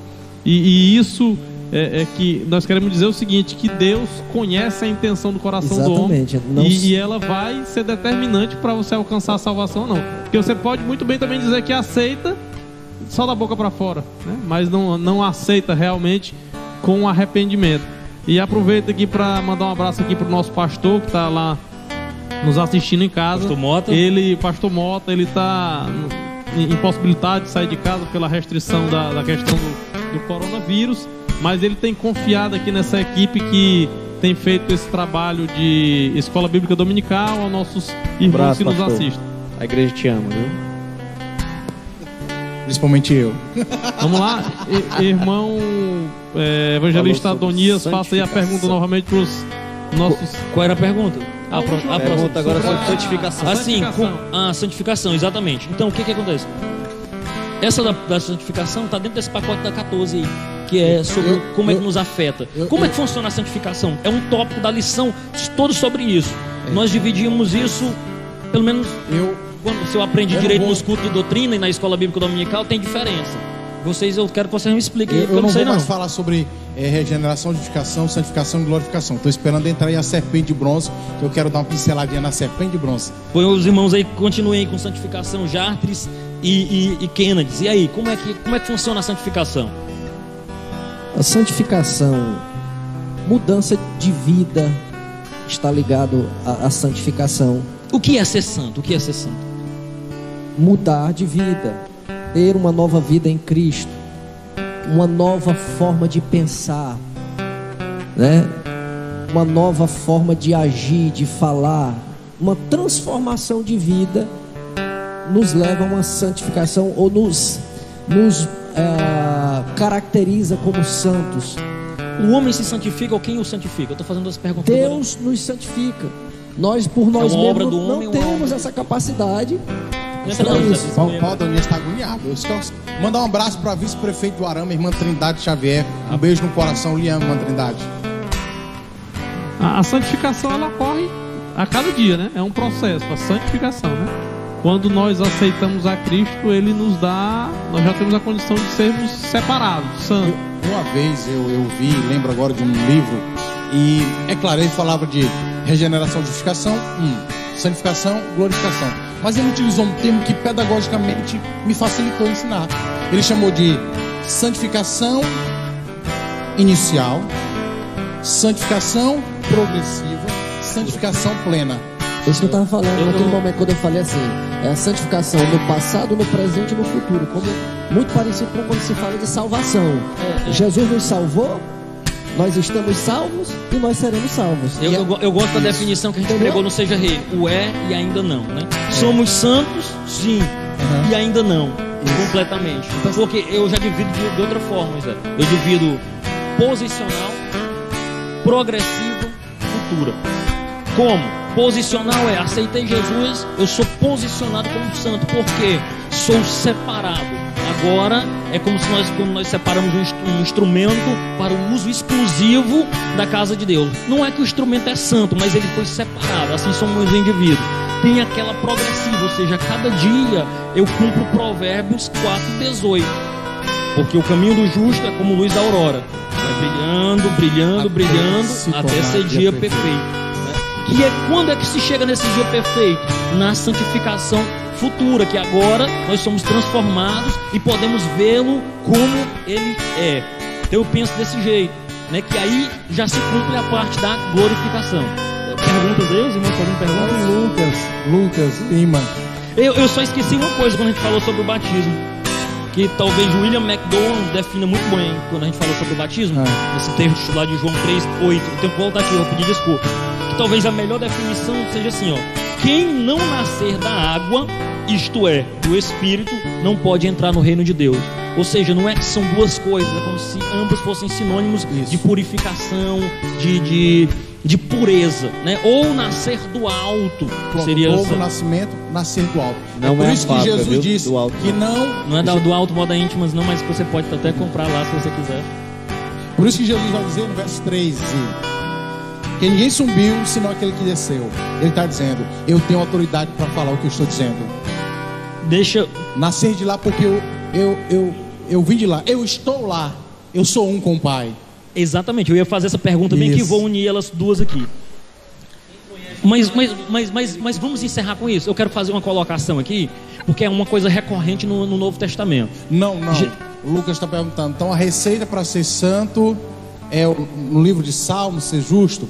É, é resumo dizendo. É porque justiça não, justiça não é uma A- declaração do indivíduo, é uma a- declaração de de Deus. Deus. Quando você fala de justo, você retoma a lei, né? Você vai É. mais ou menos tentar fazer uma Então, comparação. o próprio Deus vai dizer: sede santos, porque eu, Senhor, sou santo. O apóstolo diz: santificai-vos no Senhor. Todo o processo é no Senhor. E nós vamos dar uma pincelada em ferramentas que podem nos ajudar nessa caminhada lá no final, quando nós vamos encerrar falando sobre as disciplinas Sim, cristãs. sim. Ó, eu vou fazer só a seguinte colocação aqui rapidinho, para a gente não, não, não, não sofrer tanto nisso. Jesus gostava tanto de José, ao ponto de vez em quando ele está dizendo assim: olha, porque o filho do homem, o filho do homem. O que, que ele queria dizer com o filho do homem? Era um título terreno ou um título. Essa é pegadinha, viu, meus irmãos? A pergunta aqui é. é... Irmão Kenneth, os irmãos nem dormiram respondendo as perguntas. 10, é a 10. Era uma homenagem a José ser chamado de filho do homem? Rapaz, eu ouvi um camarada dizendo que Jesus fez isso, gostava de falar, falou mais de 87 vezes no Novo Testamento, que era para poder fazer menção do nome do pai terreno dele. Tô brincando, gente, claro que não.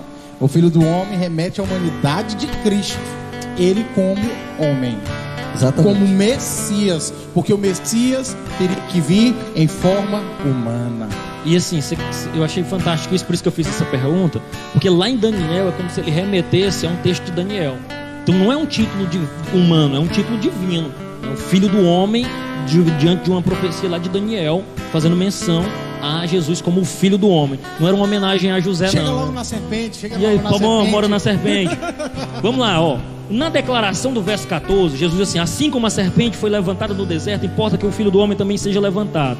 Em adição a isso, o fato de Moisés ter levantado uma serpente no deserto em Números 21, 8, não é uma clara oposição a Deuteronômio 5 e 8, que diz: Não façais para vós nem Ídolos. figuras do que está no céu, na terra ou embaixo da terra, Ah. ou no mar, né? Na- Vai da terra. que não, tu já tá com sede nisso aí. Vai lá, começa, deixa a gente só. E aí depois a gente entra em Vai lá. disciplinas espirituais em série. É, Eu aprendi com o pastor Duque, esteve conosco aqui, ele que é da Faculdade Fidelis, ele também é um dos produtores de conteúdo para a editora Vida Nova, e em uma aula sobre cosmovisão, ele nos levou a entender sempre o texto no contexto. Lá em Deuteronômio 5 e 8, quando a Bíblia fala sobre a questão de imagem do céu, da terra, de baixo, ela está falando na imagem sendo produzida como ídolo. Porque se nós fors- formos colocar em linhas gerais, você não poderia ter uma, uma fotografia em sua casa. Eu não poderia ter uma fotografia na minha casa. Então assim, vamos, vamos entender o que, que aconteceu. O povo de Deus pecou contra Deus. Um, eles pecaram contra Deus. Dois, vivenciaram a consequência do pecado. O que? Serpentes abrasadoras estavam agora mordendo ali o povo. Três, se arrependeram. Moisés, fala aí com Deus, pelo amor de Deus. Fala com Deus, vê o que, que ele pode fazer para resolver esse problema. Quatro, a decisão para desfrutar da salvação. O que, que Deus diz? Moisés, pega o símbolo que está maltratando eles, pendura lá. A dizer que quem olhar vai se livrar. Ele está dizendo: um, pecaram, dois, eles viveram consequências do pecado, três, se arrependeram, e agora aquela serpente de bronze foi erguida no deserto, a fim de que, ah, quer ficar curado, olha lá para ela.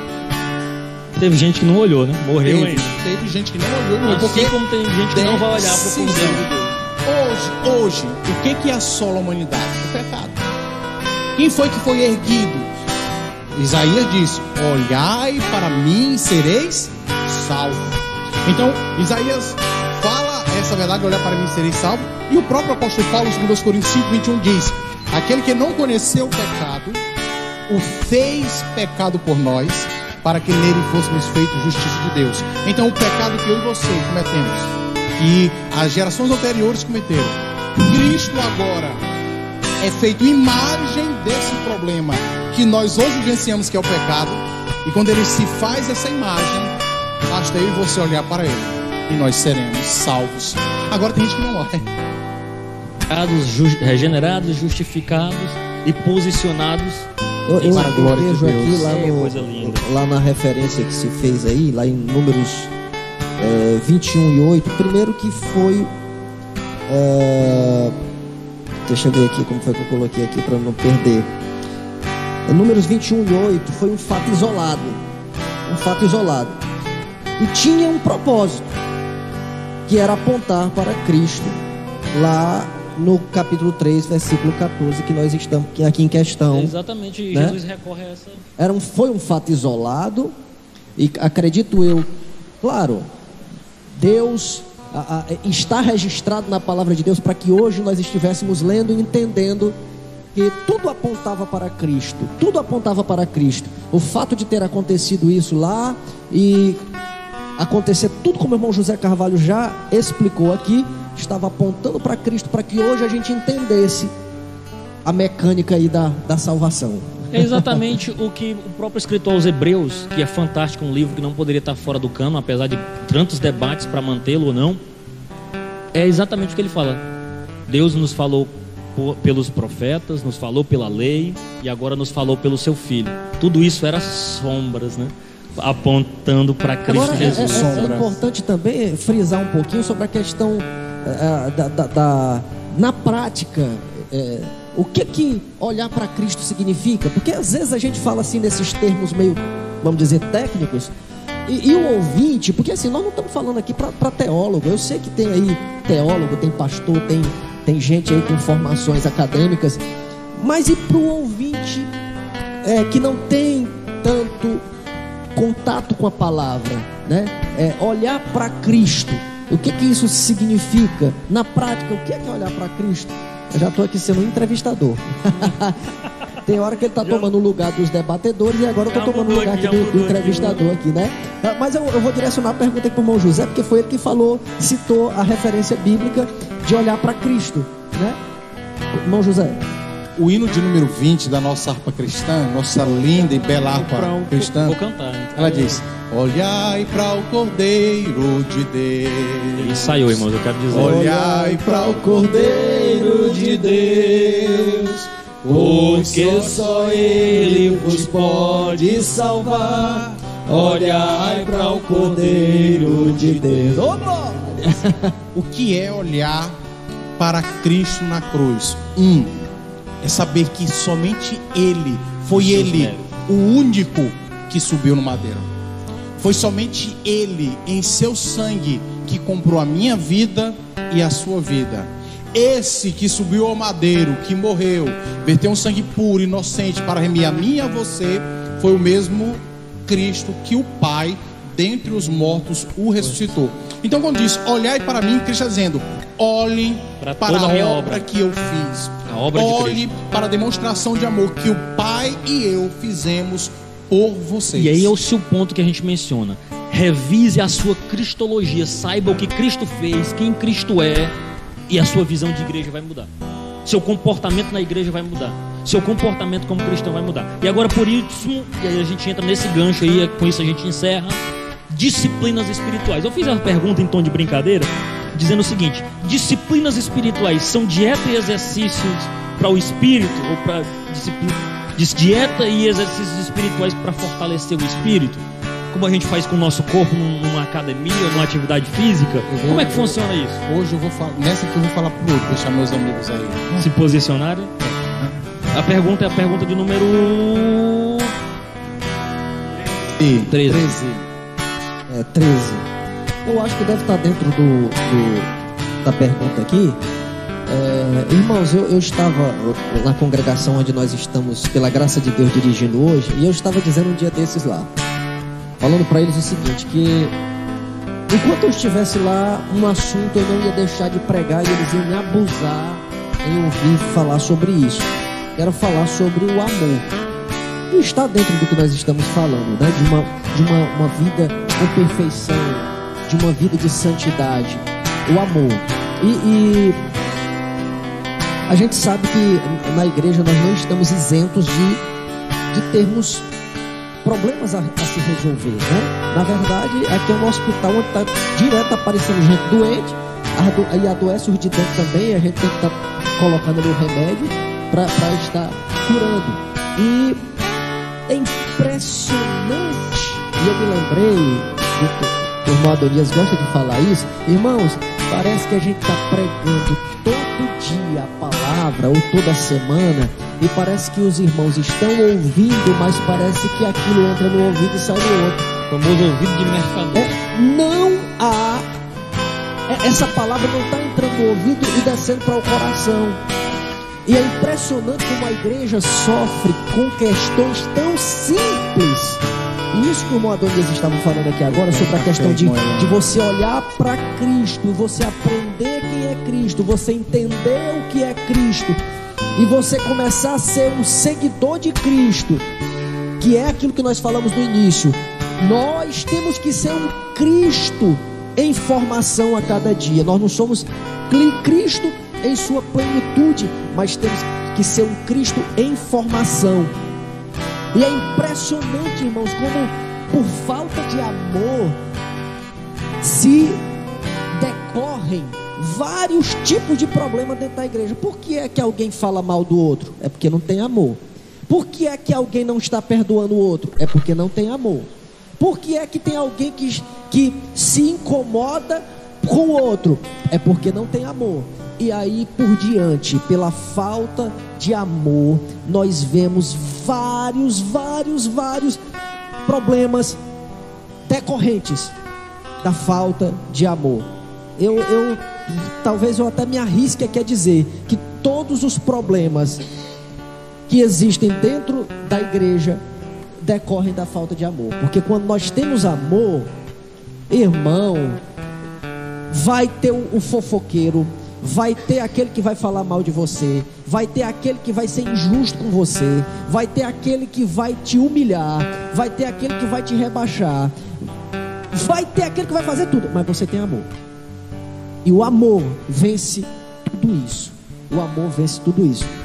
Né, eu quis começar falando sobre isso, é, porque é algo que está realmente a, a, as lideranças, os pastores, aqueles que estão em algum, aquele que tem, não é obrigado a ter cargo para ser um líder. Às vezes você é um líder nato, né? Você não tem cargo nenhum na igreja, mas você é um líder nato e você sabe conduzir as pessoas. Então é importante você entender que precisa você estar é, corrigindo com amor aqueles que precisam, e, aqueles e, que estão errando. Eu vou, eu vou entrar aqui um pouquinho, só para em cima disso tudo.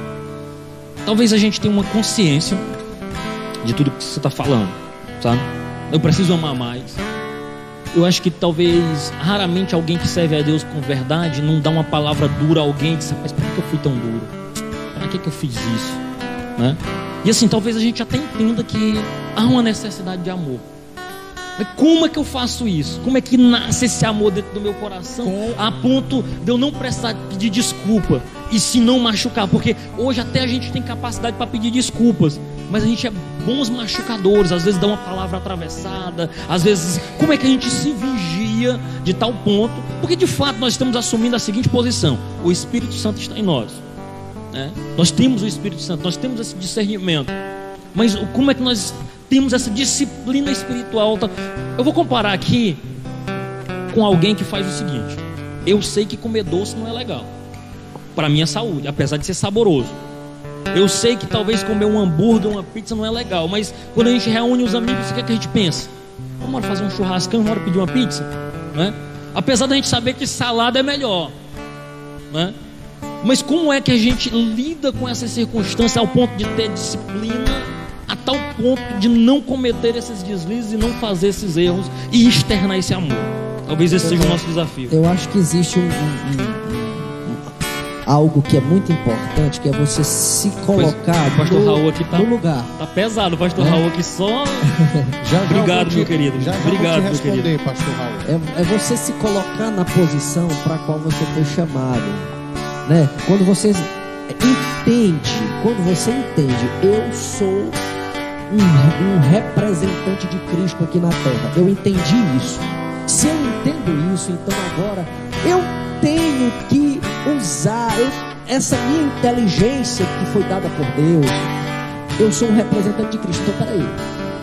Como é que Cristo, em seus passos, o que faria Jesus? Eu vou fazer agora aqui uma, uma alusão ao livro, né? O livro que tem até filme. Em seus passos, o que faria Jesus?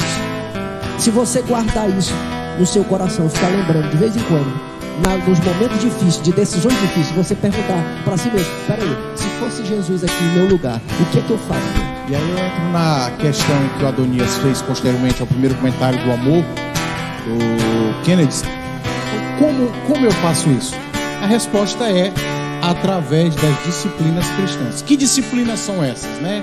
É pegar o seu nome e afastar você da comunhão, é pegar uma vara e dar-lhe em você até você se converter. Quais são essas disciplinas? E aí eu lembro que a missão Atos 29, ela utiliza muito a, a- o acróstico, né, não é nomenclatura, POP, P-P-O-P, pregar, pastorear, orar, perseverar. Então pregar, pastorear, orar, perseverar. Então Quem, quem quiser conhecer mais, tem um podcast do Bibotalk falando sobre a igreja pop. Não é a pop pop do momento popular, mas a igreja pop com essas nomenclaturas. E aí eu, eu- eu trago ao livro um clássico da literatura cristã aqui no Brasil, da editora Batista Regular, que é o livro Disciplinas Espirituais para a Vida Cristã, de Donald Whitney. O que que ele vai falar sobre isso? Ele vai falar que disciplina cristã é palavra, é Bíblia. É Bíblia. Você quer vitamina, papai? É Bíblia. É Bíblia, é oração, é adoração, é evangelismo, Doutrina e serviço, devoção. é serviço, é mordomia, entender tudo que eu tenho é de Deus, é o jejum, é o silêncio, esquecida, né? é o silêncio e a solidão, é você às vezes calar a matraca, ficar quieto, deixar de argumentar, e aí poderia ser um tema para outro podcast, o que é lamentação e o que é murmuração, que existe diferenças aí nessas duas coisas, é um, um diário, é eu poder anotar e dizer, poxa, eu fiz isso errado, deixa eu ver se eu consigo mudar isso até o final do ano, eu ministro uma disciplina no- na faculdade onde eu trabalho, o nome Life Project, Projeto de Vida. E eu sempre peço para os meninos, na primeira unidade, fazer um mural dos sonhos, fazer um projeto de vida e eles mapearem o estado atual e o estado desejado. E o que eles irão fazer, metas, plano de ação, objetivos, para alcançar. alcançar o estado desejado. Grande parte nó- nós brasileiros não anotamos aquilo que queremos mudar, aquilo que queremos alcançar. Faça essa prática. É uma disciplina cristã. Anotar. Hum, eu não sou um bom contribuinte de missões. Eu não ando compartilhando Cristo frequentemente. Eu sou uma pessoa que eu não sou muito dado a um tipo de comunhão na igreja. Ah, eu não ajudo muito ao meu pastor, o ministério local, o grupo ali, o departamento. Ah, eu sou uma pessoa que sou falho em minhas contribuições. Então, assim, isso é algo que deveria Anotar ir o que você é para buscar mudar. e aprendizado e perseverar. Pronto. Então aqui o livro ele elenca 11 disciplinas. Um bom crente assembleano ele diz: leia a Bíblia, ore, leia a Bíblia, ore e jejue. Só que existe muitas outras coisas além de ler Bíblia e A gente orar. aprende na escola dominical assim. Leia a Bíblia e faça a oração. Faça uma ênfase na oração. Faça oração, Leia a Bíblia e faça oração se quiser crescer. Um livro que nos ajudou muito, eu não sei se tu estavas ainda nesta época em Teresina com jovens casais, mas o, o reverendo Nelber, mestre Nelber, não sei se está nos assistindo, mas se tiver um abraço a todos os jovens casais também, lá do grupo de Teresina que a gente fazia parte. A gente tinha um livro do Weber César, inclusive que ele faleceu em 2014. Ele escrevia para a revista Ultimato. E ele tem um livro chamado Práticas Devocionais, né? Que são práticas. E ele vai falando a prática isso, prática aquilo, ou seja, disciplinas que você vai colocando. E é incrível que a, a receita, não tem receita maior do que iniciar buscando um devocional, uma vida de oração, porque é importante essa conexão da, da, do, do, momento de oração, da busca, do desejo. Né? Inclusive, é, tem até um, um, livro que vai sair do, do, do, do Bibotal, que é Rodrigo Bibo, é Doutrina e Devoção. Como é que essas duas coisas se casam dentro da vida cristã? Como é que eu vou ter doutrina e devoção individual e coletiva? Porque faz parte, passa pela igreja doutrina e devoção. Todas as outras disciplinas da vida cristã nascem na leitura bíblica e na oração. Sim, sim, sim, sim. Quando eu leio a Bíblia, arde em mim o desejo de servir, de ser mordomo, o desejo de uma autoavaliação, nasce em mim o desejo de compartilhar Cristo, nasce em mim o desejo de contribuir, de dedicar a minha vida, nasce em mim o desejo de perseverar. Isso aliado à oração. A leitura bíblica aliado à oração é o princípio de todas as outras práticas da disciplina cristã. Não foi em vão que o salmista disse, né? Lá no Salmo 1, né? Para a gente meditar dia e de noite. Como ele diz, bem-aventurado o homem que não anda segundo o conselho do ímpio, não se detém no caminho do pecador, não se assenta na roda do esclarecedor. Antes, o seu prazer está na lei do Senhor e na sua lei. Medita. Ele vai meditar de dia e de noite. Eu quero E é aquilo que a gente sempre tem falado, né? E o interessante, Verdade. né, irmão? José? Que eu sempre gosto de falar oi. No, no nosso, no nosso programa Palavra de Vida, aproveitar que Faz o um gancho, lanche né? todo dia, 9 horas, né? É, todo é, é, de segunda a. é, não, de segunda a sexta não, porque sexta é, tem o, o culto a. a- Eu me refiro pela manhã, pela manhã, Não, tá certo. manhã. É de segunda a sexta mesmo, tá, tá certo. Porque é pela manhã, né? É, às 9 horas da manhã temos um encontro marcado na, lá no- no- na, na nossa página aqui da, isso é da igreja. E eu sempre tenho falado lá sobre a questão de meditar, chamando sempre a atenção essa semana inteira, fazendo a, chamando a atenção para você não só ler, mas meditar no que a palavra diz, procurar entender, pesquisar, vai pega um dicionário, pega um comentário bíblico, vai lá na, na no, no rodapé da, da, da sua Bíblia, se você tiver Bíblia de, Bí- Bí- Bíblia de estudo, né? E pesquise.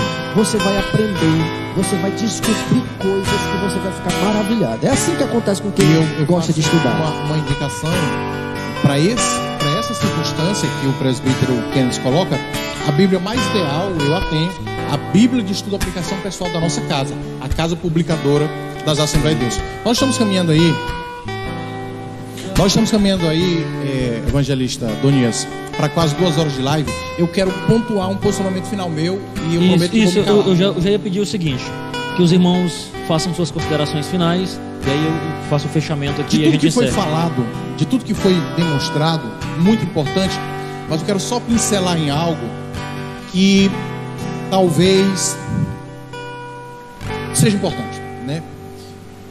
Você quer ver sinais? Você quer ver a glória de Deus? Compartilhe Cristo. Evangelize. Eu lembro do relato de um missionário, amigo, pastor Mário César Karenina. Na época ele era secretário de missões da Assembleia de Deus, lá no Peru, acho que hoje ele é o presidente da convenção. E ele me relatou um fato de que em um país vizinho dele, um missionário assembleiano havia ido para lá para ministrar, ah, para pregar, para evangelizar, e ele pregava o evangelho. Todo dia ele pregava o evangelho, pregava, pregava e ninguém se convertia. E ele fala para mim que existia uma família muito devota a uma outra é, corrente aí de, de prática de devoção de fé deles. E essas pessoas eram tão ensinadas, tão arraigadas naquilo, que nenhuma palavra de persuasão faziam elas acreditar. Que eu remoto que o apóstolo Paulo disse que o evangelho não consiste em persuasão, em palavras persuasivas, mas demonstração de poder. E um dos membros daquela família tinha um problema de uma ferida, a gente chama aqui de ferida brava, né? Uma ferida que tomava da metade da canela aos pés. E o pastor Mário César Karenina, lá do Peru, ele disse que aquele missionário, tomado de um profundo amor, de um profundo pesar pela situação daquela criança, ele perguntou: Eu posso orar por ela? Ele disse: Eu posso. E aí ele disse que ele ajoelha, Quando ele ajoelha, ele pega as duas mãos, as duas mãos limpinha, bonitinha, e põe ali em cima daquela ferida. E ora a Deus pelaquela enfermidade. Senhor, cura este rapaz. Aí falou: manifesta a tua glória, o teu poder. Alguns dias depois passaram, aquele menino sofria daquela enfermidade, tá? Quero dizer para você que milagre não é mágica. Sim, salabim pim pim, tava, não tá mais, né? Na maioria das vezes, quando Deus vai operar nesse tipo de coisa, ele se utiliza de algum tempo. Não foi ali no momento, mas era uma ferida que perdurava semanas, meses, talvez ano, não lembro. E com menos de uma semana, aquela ferida ela começou a secar, aquele líquido começou a desaparecer e com menos de 15 dias, aquele menino agora estava experimentando algo melhor. Sabe o que foi que levou a família daquela, aquela, toda aquela família para Cristo? Sinal. Mas não foi sinal de um, um, camarada que entra em rede social querendo seu dinheiro. Não foi um sinal de alguém que queira promover o seu nome e dizer que é um grande profeta aqui na terra. Não. Foi o sinal para alcançar. Um homem de Deus na a, simplicidade. A alcançar a vida. O poder de Deus é manifestado para alcançar o pecador. O poder de Deus é manifestado para libertar os cativos e oprimidos. Cristo disse: O Espírito do Senhor está sobre mim quando ele abre o livro lá em Isaías. E ele disse que aquela profecia havia se cumprido para pregoar o evangelho, liberdade aos, aos cativos e oprimidos. Isso sim, o poder de Deus se manifesta para isso. Muito obrigado, a paz do Senhor e Deus lhe abençoe. Graças a Deus. É, queridos, quero agradecer a Deus né, pela, por mais essa oportunidade que o Senhor nos concede para estarmos aqui na Sua presença. E eu quero finalizar aqui, mandando um abraço para o nosso pastor Reginaldo Dias, né, que faz aqui um, um, comentário que vai casar com o um comentário que o pastor Nil também fez aqui. Né, que ele, o pastor Reginaldo diz assim: o problema é que muita gente lê a Bíblia para justificar a sua situação, né? E aí é, e, não para muda, e não para mudar a luz da palavra. Eu vou ficar com essa primeira parte aqui. O problema é que muita gente lê a Bíblia para justificar sua situação. Tá. Pastor Nil, com o comentário dele, responde algo que vai casar no que o pastor Reginaldo falou. Deixa eu ver. Deixa eu ver aqui.